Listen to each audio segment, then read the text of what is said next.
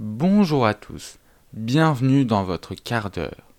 Vous êtes nombreux à connaître Voltaire, mais dans cet épisode, nous allons parler d'une personnalité qui y est très liée, mais assez méconnue.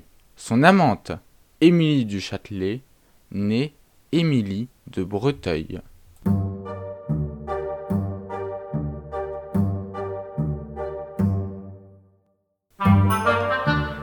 Gabrielle Émilie, le tonnelier de Breteuil, marquise du Châtelet, est née le 17 décembre 1706 à Paris. Elle a suivi une éducation poussée, ce qui était inhabituel pour les jeunes filles de son époque, qui devaient souvent se contenter des formations pour devenir mère au foyer. L'éducation pour jeunes filles était majoritairement constituée de techniques euh, apprenant à bien faire la cuisine, élever les enfants, les éduquer ou encore comment bien se comporter en société. Mais Émilie de Breteuil a eu la chance d'apprendre et elle était même très douée pour les langues vivantes. Elle apprenait le latin, le grec, l'anglais, l'allemand, mais pas que. Elle aimait aussi les mathématiques et la physique matière pour laquelle elle avait un léger penchant.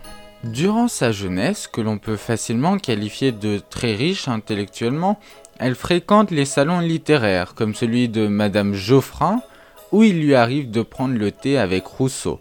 Son comportement très libre déclenche des médisances de la part des autres femmes de la société, comme le fait Madame Geoffrin dans une lettre à Montesquieu, Voltaire et la Duchâtelet sont l'un et l'autre plus ridicules qu'on ne peut dire et sont haïs et méprisés autant qu'ils le méritent. Il faut savoir qu'Émilie du Châtelet est très avide de jeux d'argent et perdra au cours de sa vie des sommes considérables dans ces jeux. À cette époque, ses trois principaux centres d'intérêt sont le jeu, les sciences et l'amour charnel.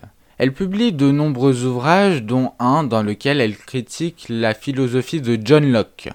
Elle insiste sur la nécessité de vérifier la connaissance par l'expérience. L'idée du célèbre Locke sur la possibilité de la matière pensante est abstruse, a-t-elle dit. Du Châtelet défend la nécessité d'un présupposé universel, car s'il n'y a pas de tel commencement, tout notre savoir est relatif. De cette manière, Du Châtelet rejette la version de John Locke pour les idées innées et principes antérieurs. Elle rejette également la négation par Locke du principe de contradiction, principe qui constituera plus tard la base de ses réflexions méthodiques dans Institutions de physique. Au contraire de Locke, elle se place en faveur de la nécessité de principes antérieurs et universels. 2 et 2 pourraient alors aussi bien faire 4 que 6 si les principes antérieurs n'existaient pas, a-t-elle dit. Cependant, elle a le soutien d'autres personnalités, comme Voltaire, qui, dans son épître Alzire ou les Américains, Émilie du Châtelet est comparée à Alzire, un personnage doté d'une grande intelligence et d'une grande sensibilité. Lors d'une période à Bruxelles, durant laquelle elle prend notamment des cours de mathématiques avec le mathématicien Samuel Koenig, Émilie du Châtelet travaille sur son nouvel ouvrage. Ce nouveau professeur lui permet de mieux connaître les travaux de Leibniz en physique.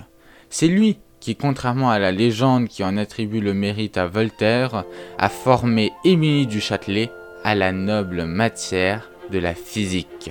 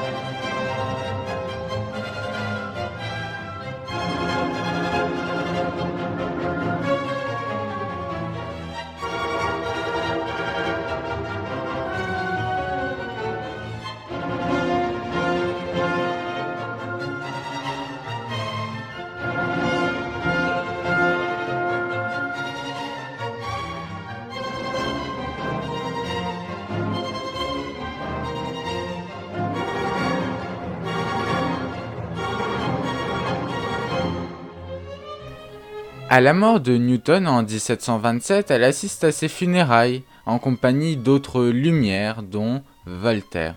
Comme Voltaire s'intéresse euh, aux travaux de Newton, lui qui est exilé en Angleterre, et elle s'intéresse à Voltaire, elle décide de l'imiter et travaille de longues années sur les recherches de Newton. De plus, elle vulgarise la science afin que tout le monde puisse la comprendre. En effet, Émilie du Châtelet rédige ses livres comme si elle voulait parler à son fils et qu'elle voulait être la médiatrice entre les hommes et les savants. Elle est célèbre pour avoir traduit les œuvres de Newton dont la plus connue Philosophiae, Naturalis Principia Mathematica, que les latinistes auront traduit par principe mathématique de la philosophie naturelle. En effet, son travail sur ses œuvres, principalement de la physique et sa grande connaissance des langues, lui ont permis de réaliser cette tâche ardue. Ces traductions sont encore utilisées de nos jours par les hautes sphères du monde scientifique. Lors de sa préparation à la traduction, son choix s'est assez rapidement porté sur le français, langue très en vogue à cette époque des Lumières. De plus, le latin ne comportait pas assez de mots et les mots n'étaient pas assez précis pour réaliser la traduction du livre et des travaux de Newton.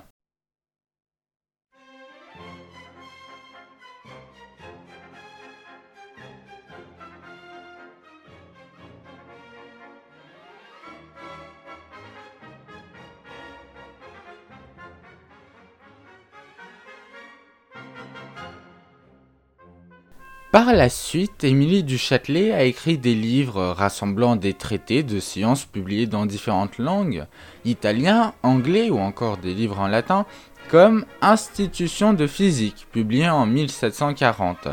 Elle fait de la vulgarisation scientifique, c'est-à-dire qu'elle permet la diffusion au grand public des connaissances scientifiques grâce à l'utilisation d'un vocabulaire assez accessible, toute proportion gardée, on parle de physique et une grande pédagogie dans les explications. Les institutions de physique sont l'œuvre majeure d'Émilie du Châtelet. L'érudite utilise et confronte les points de vue de Descartes, Isaac Newton et Leibniz afin d'enseigner les nouvelles idées en physique à son fils alors âgé de 13 ans. Elle se permet même de réfuter quelques théories de Newton.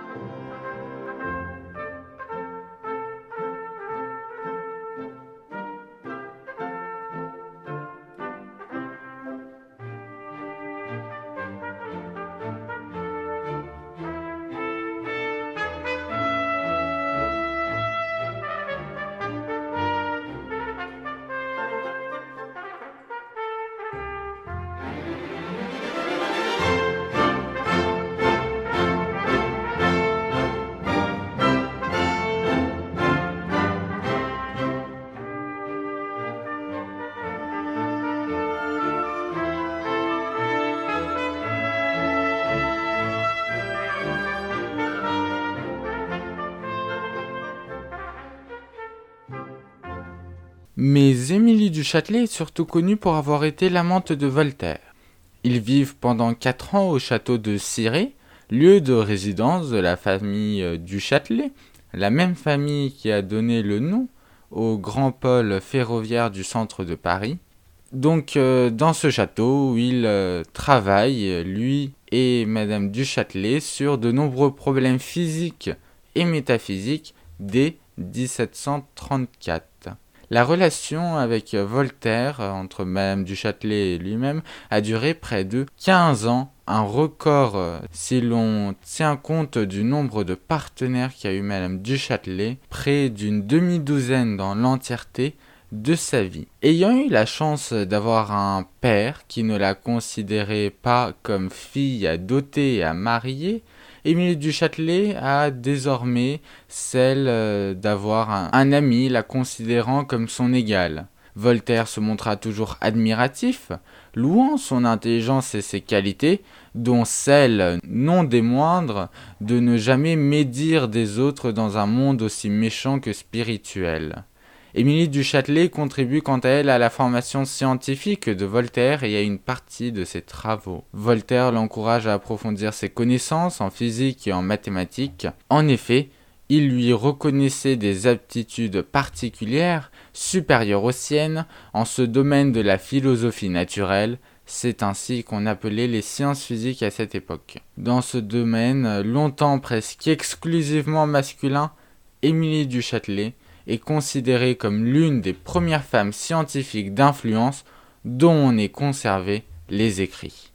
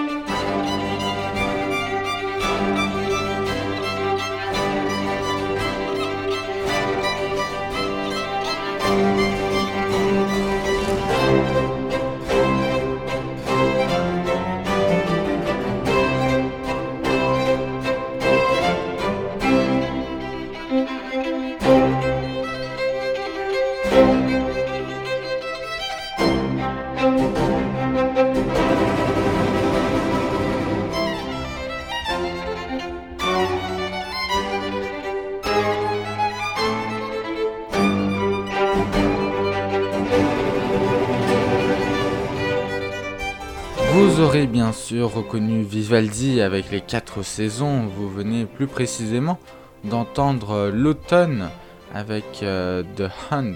Dans les années 1730, Émilie du Châtelet participe à un concours à l'Académie des sciences. Elle ne le remporte pas, mais l'Académie publiera Dissertation sur la nature et la propagation du feu en 1737. Ce sera la première fois que l'Académie publie une femme, une grande réussite donc pour Émilie du Châtelet. Après une reconnaissance qui traverse les frontières françaises grâce à ses deux ouvrages cultes, Principia Mathematica et Institution de physique, elle rentre à l'Académie de Bologne trois ans après la publication de ce dernier. Bologne se situe en Italie, or l'Italie n'interdisait pas l'entrée des femmes à l'Académie à cette époque. Elle est fière de cette inscription qui lui permet de se rapprocher de Laura Bassi et Maria Gaetana Agnesi, deux femmes de science qu'elle admire beaucoup. Pour conclure, nous voulons vous préciser que malgré tous ces écarts, Émilie du Châtelet est bien mariée. Elle épouse le 20 juin 1725 le marquis Florent Claude du Châtelet, celui-ci a 30 ans et elle 19. Son mari part à la guerre et c'est pour cette raison qu'elle peut se permettre tous ces écarts sans s'en soucier. Elle meurt tragiquement après avoir mis au monde son quatrième enfant, Stanislas Adélaïde, une fille dont le père est en fait euh, Jean-François de Saint-Lambert. En l'année 1749, elle décède six jours après l'accouchement, cet enfant lui-même ne survivra que 20 mois. Voltaire déclara J'ai perdu un ami de 25 années, un grand homme qui n'avait de défaut que d'être une femme que tout Paris regrette et honore. Voilà, c'est la fin de ce podcast. Merci beaucoup de votre écoute. J'espère que vous avez trouvé ce sujet intéressant. Si c'est le cas, n'hésitez pas à en parler autour de vous. C'est ce qui fait euh, grandir ce podcast. Les audiences euh, grandissent euh, à pas de loup. Parlez-en autour de vous et revenez la semaine prochaine pour un autre épisode qui sera comme à chaque fois sur un sujet totalement différent et qui, je l'espère, que vous trouverez intéressant. Passez une très très bonne euh, journée.